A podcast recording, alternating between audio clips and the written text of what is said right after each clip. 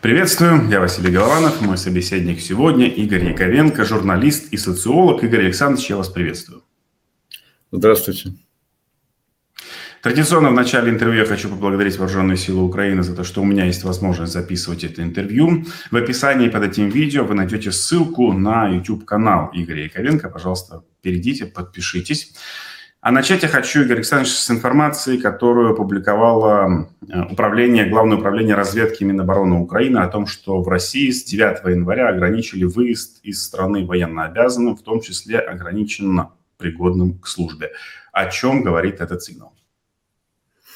Ну, это говорит о том, что э, предполагается как э, новые волны мобилизации. Она, собственно говоря, не прекращалась. Эта мобилизация носит такой ползучий характер постоянный. Но поскольку люди прячутся, уезжают, люди не хотят идти э, на фронт, то, естественно, естественная мера – это ну, полузакрыть границы. То есть закры... границы не закрыты, ну, так сказать, это не железный занавес, как это было раньше, но они полузакрыты. То есть э, для тех, кто подлежит мобилизации, выезд крайне затруднен. Это такая вполне ожидаемая и более-менее естественная мера. В, услов... в условиях, Какие? когда Кремлю нужно постоянно закидывать э, пушечным мясом линию фронта. Будет ли объявлена полная мобилизация, если да, то в какие сроки?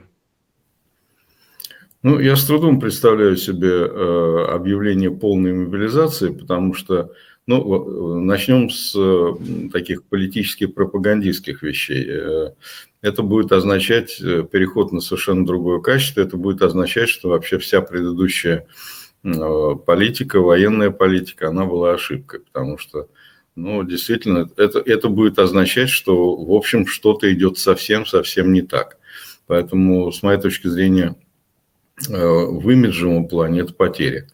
Второе, э, с точки зрения здравого смысла, военных каких-то э, преимуществ, я не очень понимаю, ну, полная мобилизация. Значит, на сегодняшний момент российская инфраструктура явно не готова к такому повороту. То есть, что такое полная мобилизация? Это 25 миллионов мобилизационного резерва. А где взять вооружение, где, где взять обмундирование, где взять э, вообще всю инфраструктуру для того, чтобы э, такое количество людей отправить на фронт. То есть это, на мой взгляд, это э, полная мобилизация, это, что называется, запчасть от другой страны. То есть полная мобилизация, она была возможна в сталинском СССР, ну и сразу после сталинском СССР, когда страна была превращена в такой военный лагерь. Собственно говоря, Сталинский СССР это и был военный лагерь. То есть э, была э, очень жесткая э, система прописки, когда человек не мог отлучиться, когда был контроль за людьми жесткий, не было рынка съемного жилья, когда действительно были достаточно большие мобилизационные мощности, было много оружия, подготовлено. То есть это вот э, страна военный лагерь в полном смысле этого слова. Сейчас ничего похожего нет. Поэтому я думаю, что объявить полную мобилизацию – это, ну, это сесть в лужу, потому что никакой полной мобилизации, конечно, не будет. Ну, имиджево, ну, давайте вспомним, э, Путин же говорил, что воевать будут только кадровые военные, что никакой мобилизации не будет, а потом объявил так называемую частичную мобилизацию. То есть они же могут с помощью Симоняны, Скобеевых и Соловьевых объяснить, что Россия воюет не с Украиной и там а, какими-то страшными неонацистскими там подразделениями, а с целым НАТО, с целым миром и священный... Об этом, об этом уже говорили. Это же словосочетание «священная война» уже появлялось в риторике. По-моему, Кириенко об этом говорил. Таким образом, они могут оправдать и объяснить, почему нам надо еще несколько там, миллионов поставить под ружье. Объяснить можно все угодно, все что угодно, это вы правы, и что, собственно, и делается. И с этой точки зрения э, действительно такая возможность есть. Но один раз уже сели в лужу с частичной мобилизацией, которая вдруг оказалось необходимо. И это, в общем, произвело довольно такое шоковое впечатление на народное население. То есть война пришла в Россию, это, в общем, люди почувствовали. Но она еще так э, не совсем пришла, но, по крайней мере, где-то рядом остановилась. И поэтому э, было миллион практически людей, которые уехали из России в этот момент. Сейчас закрытые границы, плюс, если будет еще полная мобилизация объявлена, но, э, опять-таки, это означает, что это касается абсолютно всех уже. То есть это уже вот касается 25 миллионов плюс семьи, то есть это, в общем-то, большая часть страны. Ну, да, в принципе, бунта, конечно, не будет, но это будет такой очень сильный э, разрыв между властью и населением. Э, он не произведет мгновенного какого-то там переворота, восстания, этого ничего, конечно, не будет, но, по крайней мере, это будет серьезный надрыв, надлом, который при определенных обстоятельствах обязательно скажется. Поэтому, ну и главное, еще раз подчеркиваю, главное это военная целесообразность. Я не думаю, что э, вот объявив полную мобилизацию, ну и тогда надо что-то с этим делать, надо куда-то девать этих людей. А как это все? Просто, просто зашвырнуть их э, на фронт без, э, без подготовки, без слаживания, без какого-то обучения первичного, так сказать, вооружить черенками от лопаты и погнать на фронт, ну да, такая возможность есть.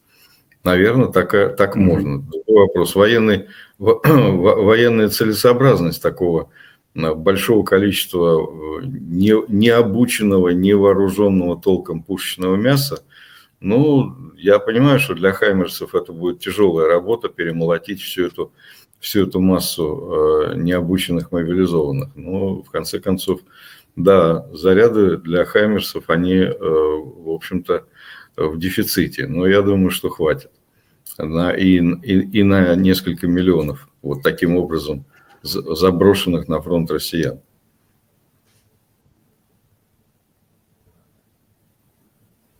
Угу. Следующая информация о том, что Евгений Пригожин, он же повар Путина, он же владелец ЧВК «Вагнер», заявил, что побывал в соляных шахтах Солидара, которые якобы они захватили. Но в Страткоме ВСУ отмечают, что опубликованное Пригожиным фото сделано не в солидарских шахтах, а в пещерах в районе Владимировки. Это тоже Донецкая область, но на друг, другие шахты. Почему Пригожину так важно сейчас показать, пусть даже вот фейковым путем, что они там где-то э, захватывают, э, даже если это не соответствует действительности. Для кого это показуха? Для Путина или для э, российского телезрителя? Я думаю, что это э, и то, и другое. Я думаю, что здесь, во-первых, да, действительно, давно не было никаких побед у российской армии, и победа нужна, победа просто жизненно необходима э, в целом э, российской армии, потому что, ну, во-первых, нужно, нужно какое-то горючее для пропаганды, вот, потому что просто вот ненавистью, просто криками, что сейчас мы разбомбим Францию, уничтожим, там Англию уничтожим. Ну, на этом можно, конечно, держаться, там, когда Э, телевизионные генералы, так сказать, э, такие брутальные, так сказать, э, а полковник Скалозуб, значит, выступают, ну вот это я имею в виду генерала Гурулева, который выступает и очень грозно говорит, что сейчас вот мы уничтожим Францию, если что, то можем и Англию уничтожить заодно. Это, конечно, все здорово, но выглядит, выглядит довольно смешно. И я думаю, что не только для нас с вами смешно. А, потому что вот реальных каких-то подтверждений, э, каких-то успехов, какого-то потенциала российской армии нет. Поэтому, конечно, э, ну, солидар, э, значит, ну, тоже как и Сталинград, первая буква совпадает, и, в принципе, сделать из солидарно со Сталинград явно попытаются. То есть, если вдруг случится там то, что действительно возьмут, э, захватят Солидар, то явно из этого попытаются сделать там э, Сталинград или, или Берлин даже, что-нибудь в этом роде. Значит, поэтому это они сумеют точно. Они сразу расскажут, что это вообще самый главный город Украины, что Киев – это временная столица, а вообще основная столица – это Солидар. Это я вам гарантирую. Вот если такое случится, что действительно э, захватят Солидар, ну, в принципе, на войне все может быть, но, по крайней мере, вот такие вот не, не очень значительные события могут происходить. Я вас уверяю, что это будет подано как, э, по сути дела, главное событие, и после этого можно, так сказать, уже идти домой. Э, значит, э, нужно топливо для пропаганды. Это главное. Что же касается лично Пригожина, он находится э, в сложном положении политическом, потому что он раскрыл рот так широко, что на, на такие большие куски он э, сегодня действительно, так сказать, пытается проглотить э, очень большие и финансовые, и политические куски. Значит, уже у него там во рту не помещается Африка, значит, Центральная Африканская Республика, еще целый ряд значит, африканских государств, которые он пережевывает. Э, плюс к этому он там э, посягает на бюджет Санкт-Петербурга, на, бюджет Минобороны. Значит, ну, в любом случае, там, в политическом плане пытается уже создавать свое, свое движение. И явно готовится для жизни после Путина. То есть явно уже, так сказать, заглядывает через плечо Путина, сквозь Путина, рассчитывая на то, что он будет делить Э, делить Россию, оттяпывать максимально большие куски от остатков этой страны.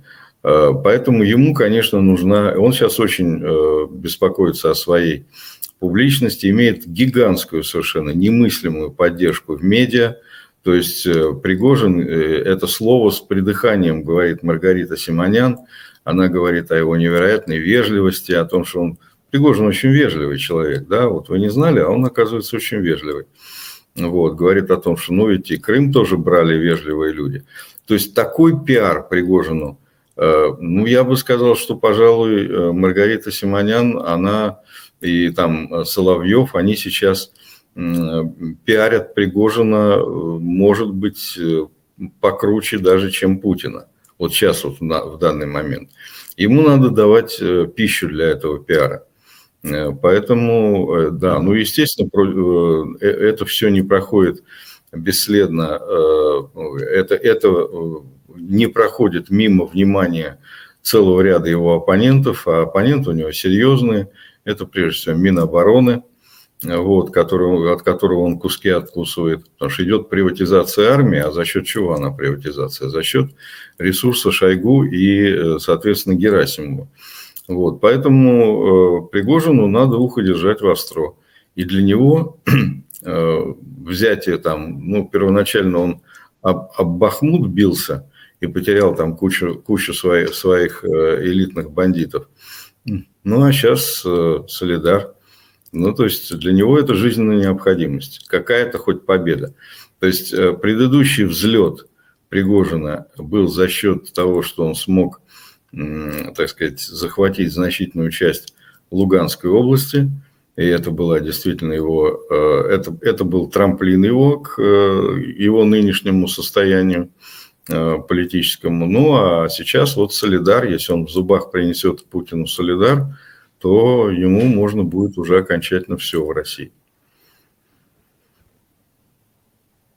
Прежде чем мы продолжим, я обращу внимание зрителей, если вы нас смотрите на площадке «Фабрика новин», то в описании вы найдете ссылку на YouTube-канал Игоря Яковенко и на мой персональный YouTube-канал Голованов. Также, пожалуйста, перейдите, подпишитесь, а, поставьте колокольчик. Следующая тема, она также связана с Пригожиным косвенно, поскольку генерал Лапин назначен начальником главного штаба сухопутных войск РФ. За вторжение в Украину, напомню, он получил звание Героя России, а потом был уволен после критики Кадырова и Пригожина. Назначение или возвращение Лапина – это такой баланс сил или это понижение Пригожина? Как расцениваете? Да, это, безусловно, баланс. Путин, э, Путин э, в общем, держится на том, что он, станов... он является таким верховным арбитром, пока он еще кое-как выполняет эту функцию, несмотря на то, что все хуже и хуже. Но э, он действительно пытается как-то, как-то ну, во-первых, он пытается показать, что он не сдает преданных людей, а Лапин, безусловно, не предавал Путина поэтому, в общем, не заслужил, так сказать, политической смерти. Поэтому он его, так сказать, назначил. Назначил, ну, многие сейчас по-разному оценивают это назначение. Кто-то, так сказать, говорит о том, что это очень знаковое назначение, что там он много чего будет решать. Другие говорят, что э, вот эта должность, она, ну, она полностью отлучена от фронта, и что это, в общем, э, ну, такая почетная, практически почетная отставка. За, движение в глубокий тыл в условиях войны это точно не, не триумф. Ну, я не хочу здесь э, спорить со специалистами, но в любом случае очевидно, что Пригожину не дали полностью съесть Лапина.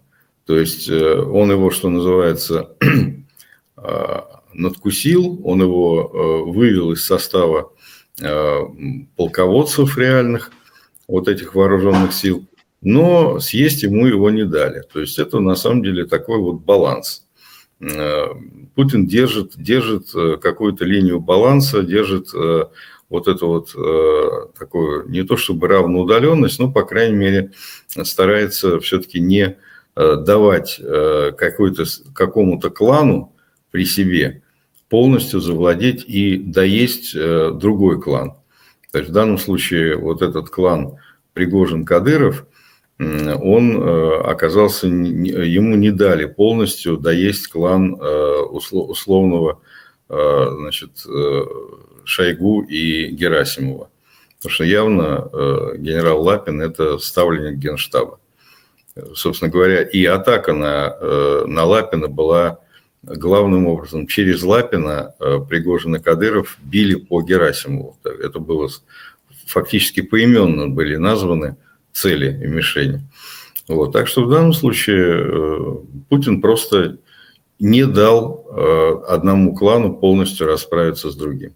Следующая информация, которой я хочу с вами поделиться, это Кувейт направит в Европу в пять раз больше дизельного топлива, чтобы заменить поставки топливных ресурсов из России. Об этом сообщает Bloomberg. Как отмечает издание, Кувейт рассчитывает отгрузить в Европу 2,5-2,5 миллиона тонн дизельного топлива или примерно 50 тысяч баррелей в день.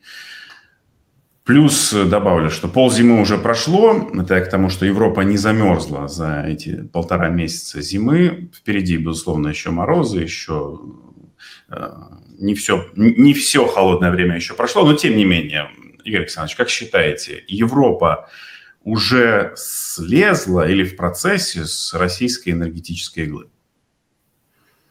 Э, ну вот этот вот энергетический шантаж э, Путина, он явно не удался, а, потому что ну, с точки зрения там а, газа, насколько я понимаю, полностью устранена газовая зависимость.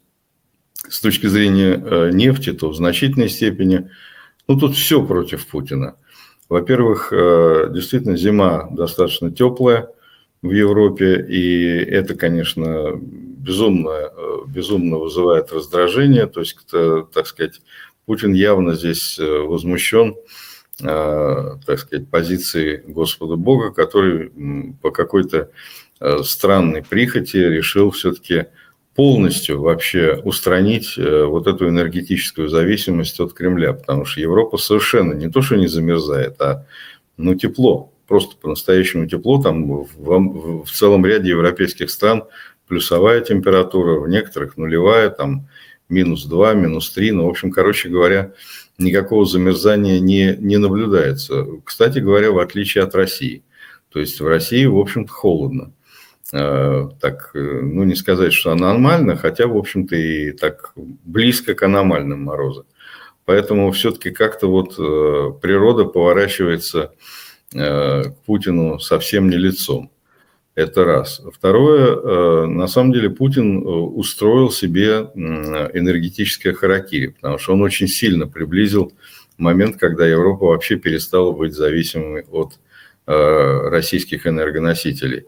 Попытки найти альтернативу привели к тому, что там дисконт продажи так сказать, российского, российского газа и нефти на э, страны, азиатские страны, то есть там уже от 30 до 50 процентов дисконта. Поэтому э, вот что-то с фартом путинским знаменитым, которым он был знаменит в нулевые годы, люди даже говорили, что вот смотрите, какой фартовый у нас президент, значит, надо его держаться. Сейчас этот фарт явно ему изменил. Видимо, так сказать, лимит везения был давно исчерпан, но уж своей чудовищной преступной глупости 24 февраля Путин окончательно обнулил этот фарт. Поэтому не везет ему сейчас. Ну, а уж если говорить, вот, а, прямо отвечая на ваш вопрос, я думаю, что благодаря вот э, попытке шантажировать э, Европу э, своим энергетическим оружием, Путин просто-напросто его обнулил. То есть все, больше, больше никаких шансов воздействовать на Европу с помощью нефти и газа у Путина нет. Еще одно утверждение хочу с вами обсудить. Полномасштабное вторжение России может перейти в затяжную войну, но в настоящее время, э, ну, в настоящем время полностью на стороне Украины. Об этом заявил премьер-министр Швеции Ульф Кристерсон.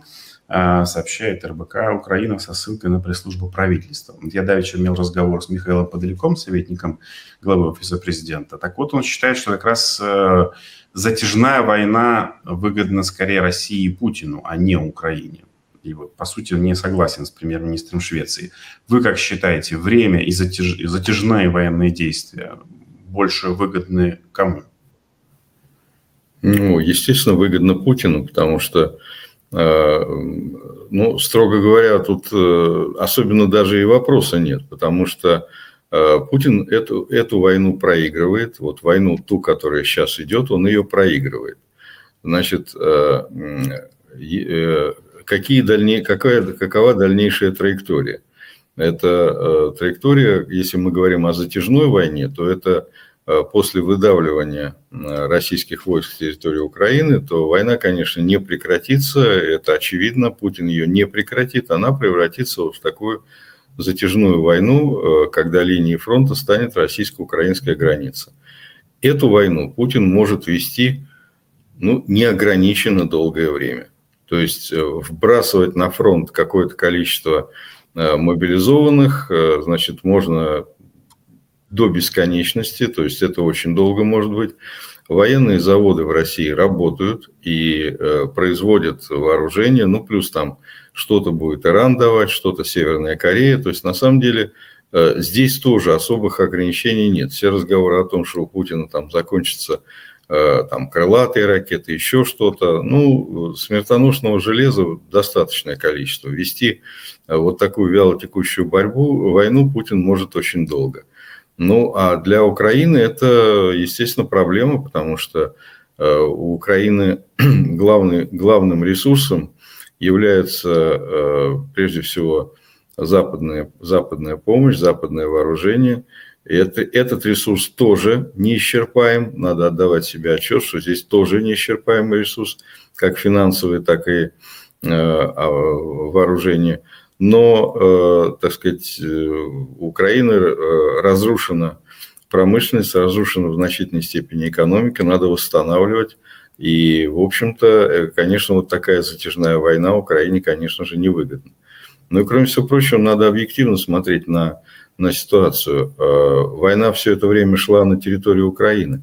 И, конечно же, пострадала э, больше от этой войны прежде всего Украина. Э, это, это первое. Второе, у Украины просто реально меньше народа. Просто численность населения меньше. Поэтому если речь идет вот о такой зачажной войны, которая будет сжирать человеческий ресурс, то Украина в данном случае оказывается в невыгодном положении. Так что, конечно же, затягивание войны – это в интересах Путина, вне всякого сомнения.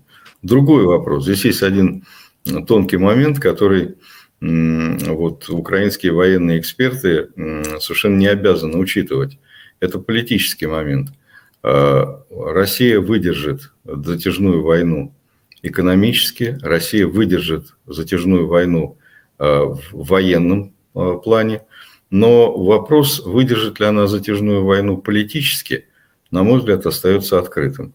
Потому что сейчас вот уже прошла фактически э, приватизация армии, создано свыше 10 ЧВК, частных военных компаний, которые, по сути дела, никакими частными не являются, поскольку они подпитываются от государственного бюджета. То есть армия распиливается. Это зачем? А это за тем, что люди готовятся к распаду России, готовятся бороться, биться за э, куски распадающейся России. Вот это реальные, реальные события, которые могут, э, помогут Украине избежать затяжной войны. Я думаю, что единственный способ, э, единственный шанс и очень серьезный шанс избежать затяжной войны – это добиться развала Российской Федерации. Тогда война прекратится сразу, то есть мгновенно. Потому, ну, это вот полный аналог, когда э, после выхода из Первой мировой войны Россия прекратила эту войну, поскольку она занялась внутренними проблемами. Октябрьский переворот, э, гражданская война, и России было уже не до ведения какой-то другой войны, кроме как собственной гражданской. То есть Россия, что называется, была, оказалась повернута вовнутрь. Вот э, единственный, с моей точки зрения, способ избежать, и единственный шанс на э, избежание затяжной войны – это распад России и Э, фактически прекращению существования как единого государства, впадение в смуту, в гражданскую войну. Тогда война сразу прекратится. А что, на ваш взгляд, может стать э, катализатором или, или спусковым крючком э, для начала гражданской войны в середине России? Я думаю, что две вещи могут стать таким катализатором. Это прежде всего тяжелое военное поражение, там, ну, например, деоккупация Крыма. Э, это может стать таким, таким э, детонатором. И второе – это физическая смерть Путина. То есть смерть диктатора, потому что никакого, э, так сказать, ну да, в этот момент, конечно, попытаются, так сказать, перехватить власть какая-то хунта и так далее, но это, это очень чревато, потому что, в принципе, режим этот, путинизм – это чисто Э, персоналистский режим. И персоналистские режимы, они э, не заменяются, там невозможно заменить одного диктатора на другого. Он держится на, на персонале. То есть э, вот человек, который сейчас Путин, там, при всем своем ограниченном потенциале, интеллектуальном, культурном, тем не менее, он держит баланс между группировками, между кланами, он является, так сказать, таким разводящим, как в этой уголовной среде принято говорить, таким вот третейским судьей. Э, ну вот э, пример э, с генералом Лапиным, о котором вы только что сказали, он показывает, как именно Путин выдерживает вот этот баланс между противоборствующими кланами. Никакой замены Путину в этом смысле быть не может. Поэтому я думаю, что если, если Путина не станет, то вероятность того, что страна впадет в смуту, она достаточно велика.